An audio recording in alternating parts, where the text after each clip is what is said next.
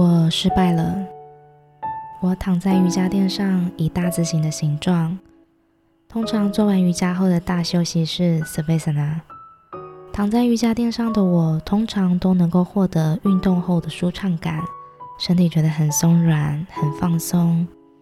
可是那一天，我以大字形 Savasana 的姿势躺在瑜伽垫上，我一点都没有放松的感觉，取而代之的是在脑海里挥之不去的挫败感。这挫败感就像波浪一样拍打着我。一直拍打着躺在瑜伽垫上的我，说不难过是骗人的啊！虽然我在难过掉了几滴眼泪之后，那一天晚上还是可以睡得很不错。毕竟我是一个很会睡觉的人。嗯，其实我自己也知道关键点在哪里啦。关键的问题点在于共识与认同。我所认为的，我认为这个是有价值与良善的。其实说穿了，就只是我以为而已。我以为的，就只是我以为而已。对方并不这么觉得。当然，没有这个共识与认同，也就走不下去啦。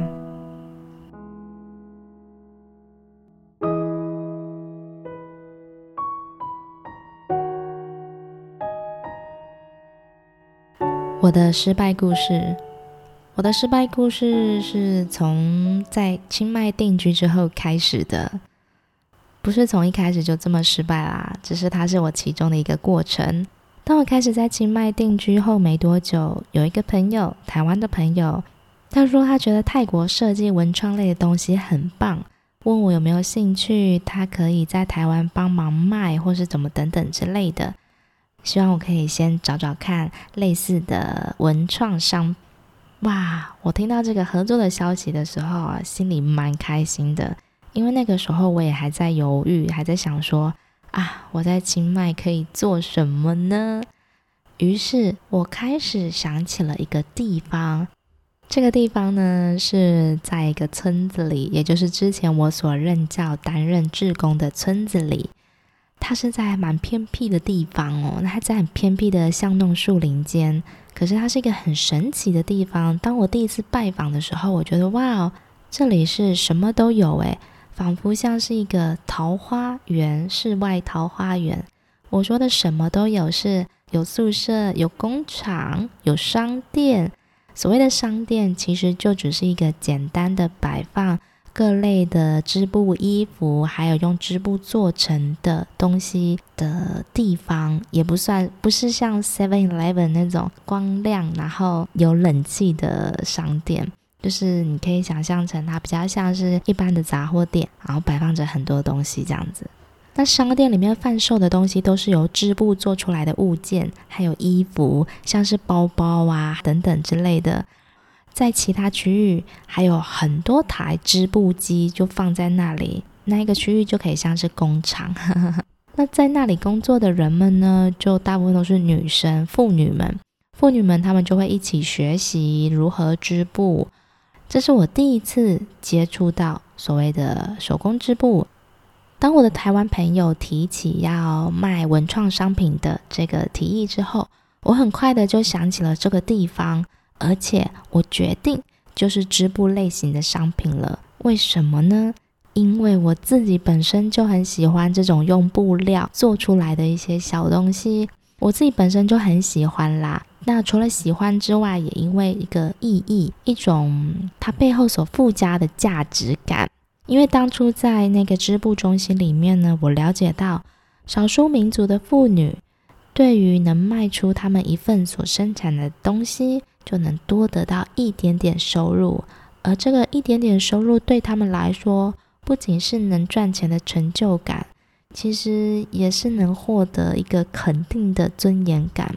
对于我们生活在大城市的人，习惯了上班族朝九晚五，在公司里面或者是在各大场合里面工作的人，或许我们会对于少数民族的生活很难想象。特别是少数民族的妇女们，织布就是他们的文化，所以或许我们以城市人的角度来想，比较难想象说啊，怎么卖出一个织布的商品就可以给你有成就感或是尊严感呢？因为这些妇女呢，她们其实都比较没有办法外出工作，很多时候都是长时间的待在村子里。可是她们也有自己的小孩要抚养啊，又或者自己的牛羊猪鸡要养，也有自己想要的东西、想要的生活。可是经济收入来源不是这么多的时候，他们该怎么办？而他们擅长的东西，也就是织布，对他们来说是他们文化的一种传承。他们从小就会学习手工织布，所以这个东西已经变成他们的技能之一。所以当我在更往后一层去了解这背后所带来的意义跟价值的时候，我就对于这些织布的东西更喜欢了。可惜，像我提议的那个朋友，他似乎不这么觉得，因为这刚好不是他所喜欢的商品类型吧。当我把图片跟资料都整理好，弄成一个 PDF 档向他介绍发出去之后呢，他说：“哇，我他觉得我很用心，然后整理这份资料啊，看了觉得很棒。可是，可是就没有然后了。”我心想。或许这刚好不是他喜欢的商品类型，所以啊，合作这个事情就没有了后续。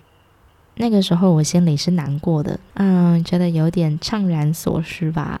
可是也告诉自己，我所喜欢的不见得是他所喜欢的，我所认同的也不见得是他所认同的。既然没有共识，我们就只好说拜拜喽。如果就只是这样结束的话，我觉得有点不甘心。所以呢，我就自己做起了代购。反正我人在泰国嘛，那个时候代购风气也还蛮兴盛的。那我就找另外一个朋友，他愿意呢帮我在台湾当寄货的小帮手。好，我们就这样子两个人开始一起努力了。即便我一开始要卖什么也不知道。因为我不是那么爱买东西的人，就是对于衣服、包包，还有什么化妆品什么，我是觉得够用就好了，不会一直去买啦。所以关于代购这个行业，我真的是啊，到底要做什么呢？所以我就跟风似的去偷看别人在卖什么，或是正在流行什么，然后我就这样开启了一个代购群组。它只是一个小小的，不到五十个都不到吧。在我做代购的那几个月里，我积极的寻找还有挖掘可以卖的东西啊。反正代购就是这样子吧，一直卖东西，一直卖东西，然后努力的要去卖，然后还必须有很频繁的更新率。好，一阵子之后，我就感到疲乏了。疲乏的是，其实我花了蛮多时间在做代购的。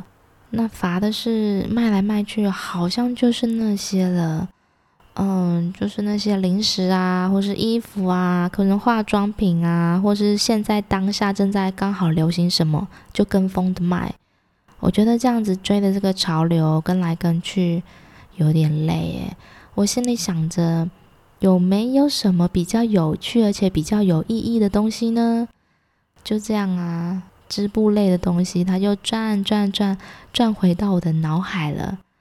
刚刚好，在那个时候，我在跟另外一个朋友聊天的过程当中，呵呵，知道他在麦红松的夜夜市摊位里，跟一个克伦族妇女买了好几件很好看的传统织布衣，也跟他聊得很开心，还甚至加了脸书好友。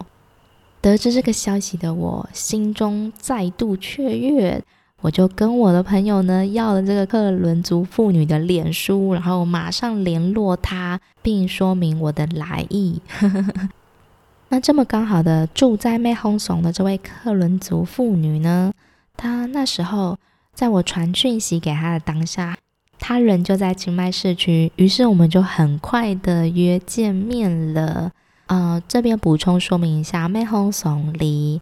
清迈大概还有五个小时的车程，所以我心里又兴起了这种哇，我想要卖织布产品的念头，而且我对这个念头感到非常的雀跃。所以呢，我的想法是，嗯，我先多了解这位克伦族妇女的背景，还有生长环境，再跟大家好好介绍织布，还有克伦族的故事，再用代购的方式来卖这些织布类的产品。这样对我来说，我觉得是比较有意义的。那我们就约好了在清迈市区见面。那一天的见面，我听他说着他在妹红怂的织布中心的样貌。他说他雇佣了很多妇女在工作，而且啊，甚至还有外国人、西方人来到他的村落里面学习如何织布。他的织布中心是蛮有规模的。他也很快的说着：“哦，他的织布呢，在马来西亚也有人在卖哦，而且一次啊订单批货就是上百个数量。虽然呢可能订了一百个，但是妇女们都可以赶工做出来的，产量可以稳定提供。记得那一天晚上，我就坐在他的前面，听他说着他的织布中心的人力以及产能，还有接到哪里的订单啊，等等等等。突然间。”我有种错觉，我觉得自己是来到了办公大楼的会议室里吗？我好像是坐在办公大楼的会议室里听着销售简报，可是这好像不是我要的东西。我希望能够先多了解他，多了解克伦族，多了解他的背景，还有生长环境，整个村落的样貌。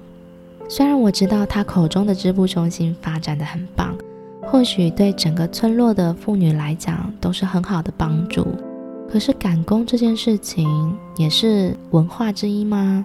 我真的不太清楚，我不确定。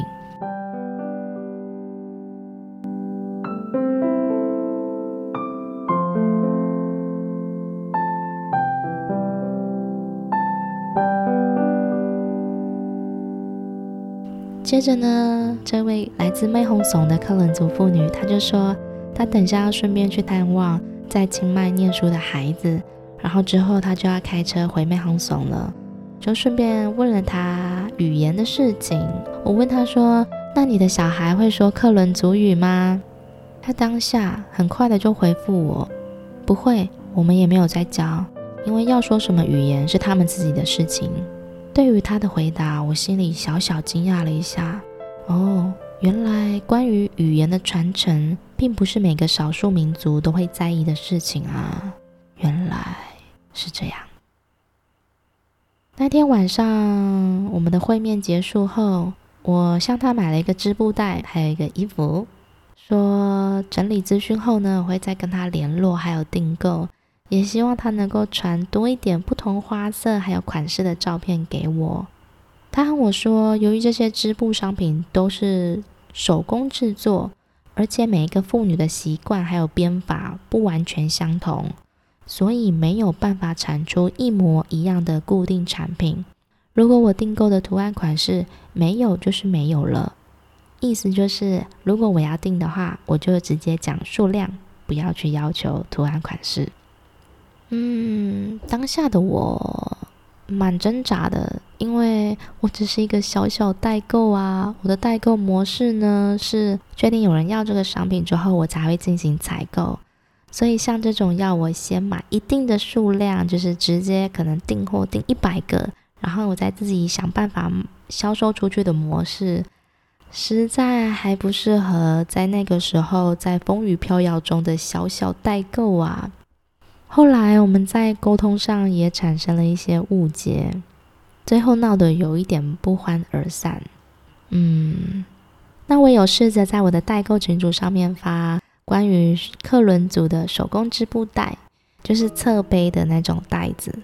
可是，在群组上的反应非常的冷淡，完全没有人下单，连询问都没有。啊。我失败了。那个时候，我觉得我彻底的失败了。我喜欢的，可能就只是我喜欢的吧。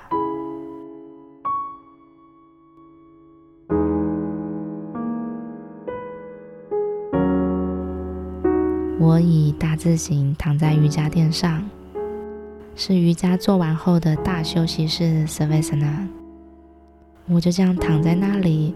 可是身体好像没有获得做完瑜伽后的舒畅感，取而代之的是脑中挥之不去的挫败感，像波浪一样拍打着我，拍打着躺在瑜伽垫上的我。说不难过是骗人的啊。无力的说着好累哦，我要放弃了，我就把它从清单上去除吧，不要去想了吧。在难过的掉了几滴眼泪之后，那一天晚上我还是睡得蛮不错的。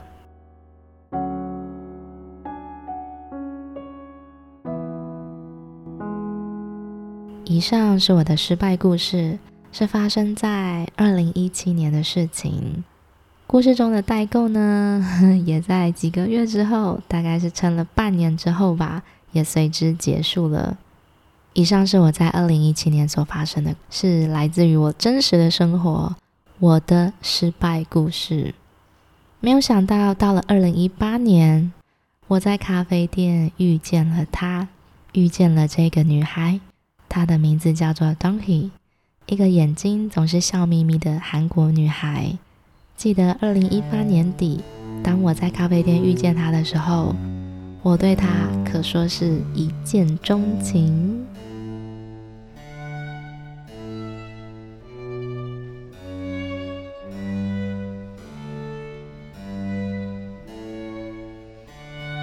接续我在二零一七年的失败故事，当我在二零一八年认识 Donghee 的时候，我心里就想着：天哪！Donghee 所正在做的事情，不就是我曾经的失败吗？曾经我想做的事，是希望能够透过销售克伦族的织布产品，让居住在太北山区的克伦族妇女们能够有多一点的收入。不仅是我自己喜欢织布，也希望同时可以让销售变得更有意义一点。而 Donghee 所在努力的事情，就是我以前所失败的啊。Donghee 正在努力的事情，就是我所做不到的。所以，因为如此，当我认识 Donghee 的时候，我真的对他一见钟情，而且非常喜欢，非常喜欢。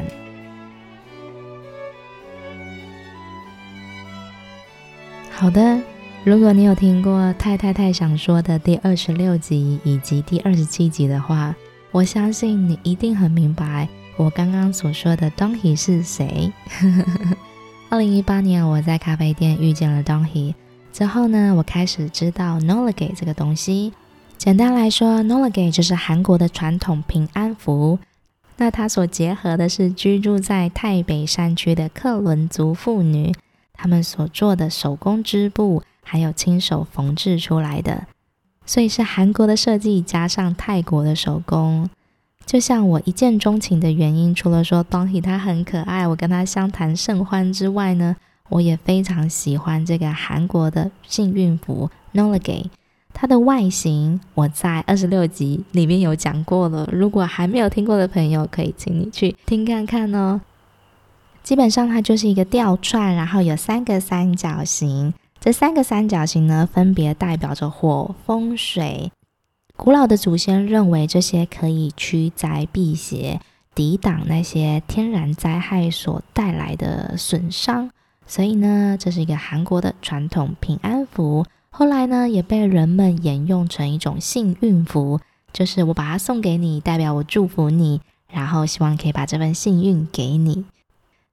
如今已经是二零二二年的九月了，我与 Donghee 已经认识差不多快五年了。这五年，随着对他的认识，其实我更感受到了他的努力以及坚毅。他遭遇过很多挫折，但是他都还是可以一直这么努力去做这件事情，真的让我感到很佩服。我记得当时在清迈的时候，我们有一些朋友聚在一起，其中有另外一个女生，她对于 Donghee 在做的事情，也就是 Nollagay 这个事情，觉得蛮不以为然的。她觉得这东西没什么啊，然后。这有什么好说的呢？等等之类的，甚至在 Donghee 去上厕所的这个时间，那时候我记得我们在野餐，他就跟我说：“哼，他觉得这个真的是没什么。虽然说他自己也算是个艺术家哦，也在为这方面而努力，可是从他口中说出来的这些比较不以为然的言语，在我心里听起来。”我都会为 Donghee 感到有一点难过，因为我认识他这几年，我知道他是多么的努力，克服了很多的困难。从一开始要教克伦族的妇女编织 Nola Gay，他身为设计师呢，他做了很多辅助的工具，可以让他们当克伦族的妇女能够尽量编出品质一样的 Nola。试了很多方法，也克服了言语上的沟通。然后实际的住在当地的村庄里面，跟他们一起生活。最后是很幸运，有一个克伦族的妇女，她叫做 Pin，他能够说英文，可以当中间的沟通人，也很愿意呢，就是有点像是把他想成像在公司的主管的角色。他比较熟悉 Nola Gay 的编织技巧，然后语言沟通也 OK，所以呢，把 Pin 教会了。并教会了之后，他就可以再教其他的妇女。那其他妇女教会了之后，也可以再教更多的人，这样更多的人一起来完成这件事情，就变成了大家所共同努力的一个东西。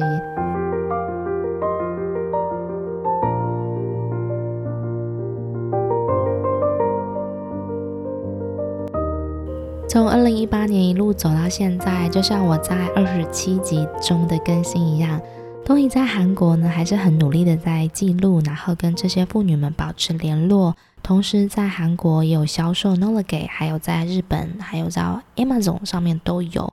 然后也把这些事情的发生，他与人们的相识，然后经过为什么要成立 n o l g a y 为什么要成立 Pea Berry Soup，为什么要做这些事情的点点滴滴，以及他在这路上遇到的人，都努力把他们写下来。也获得了韩国书籍的大奖，然后获得出版的机会。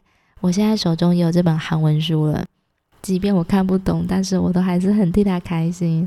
那包括像前阵子在二零二二年的七月，他也受邀到奥地利参加 Salzburg Global Seminar，这是一个全球性的研讨会。这个全球性的研讨会，它是一个非营利组织。主旨是在分享更美好的世界，然后有关医疗保健、教育文化、金融技术、公共政策、媒体人权等等各式各样的项目，都会定期的在这个地方来举办。从一九四七年到现在，哇！然后东仪他就是被受邀到奥地利参加这个研讨会，在他研讨会上呢，跟大家介绍 Nola Gay 这个东西。而且也在奥地利呢，跟大家一起坐下来，一边聊天一边缝制着 Nola Gay。看着东西一步步走到现在，其实他也曾经跟我说过，他觉得好挫折哦，他想要放弃了，是不是就要停下来呢？是不是他该去找一份正职的工作，然后就把这些放下，先放在旁边了？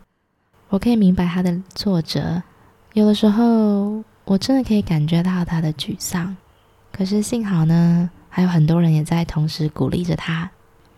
更重要的是，克伦族妇女们，她们做这件事情的时候是开心的。他们可以用卖 Nola Gay 所赚到的钱，为村庄里买一头猪，买小孩的奶粉，或者是其他的东西。看着他们在分享的时候，那种开心的感觉是。嗯，蛮有成就感，而且是很满很满的那种感觉，这种开心，我想或许也是一直支持着东西继续下去的原因之一吧，应该说是主要原因。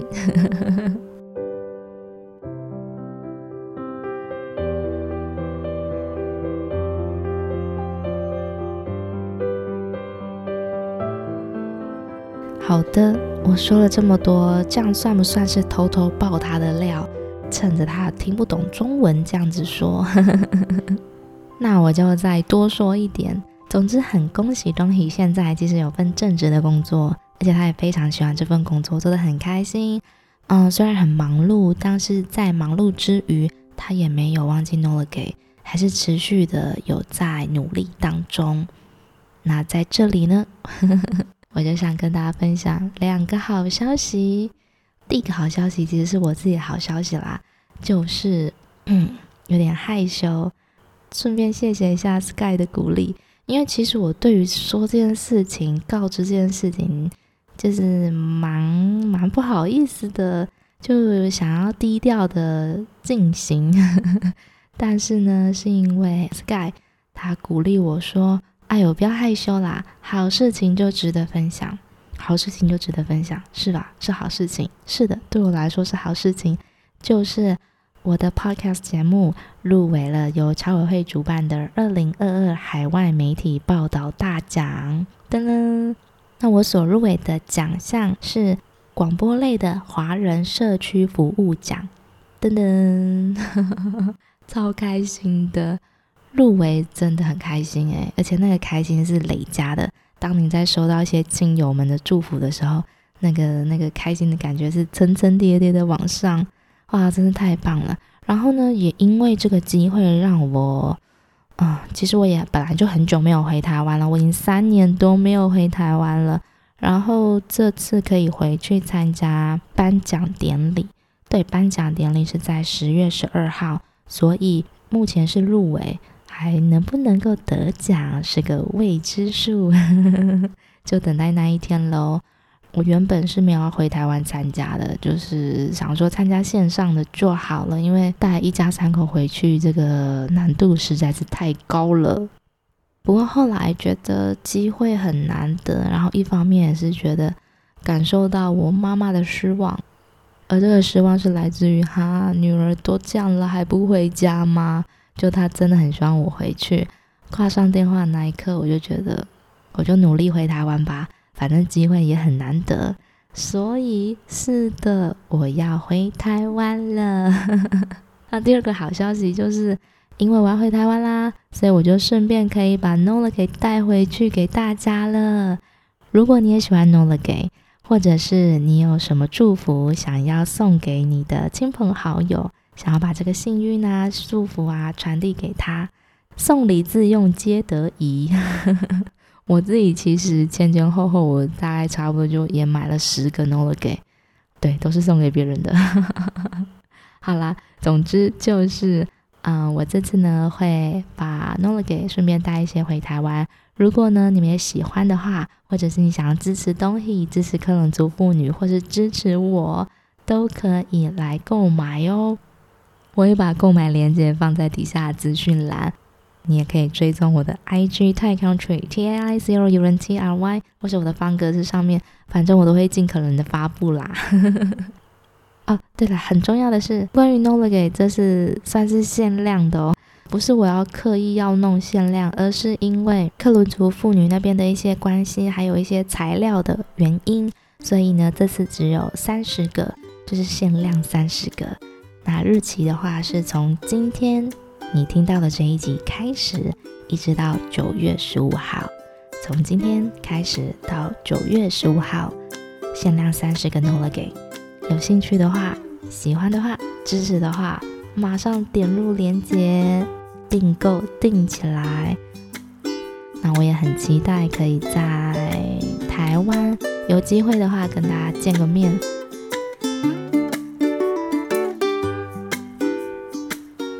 好的，最后非常感谢你可以听到这里。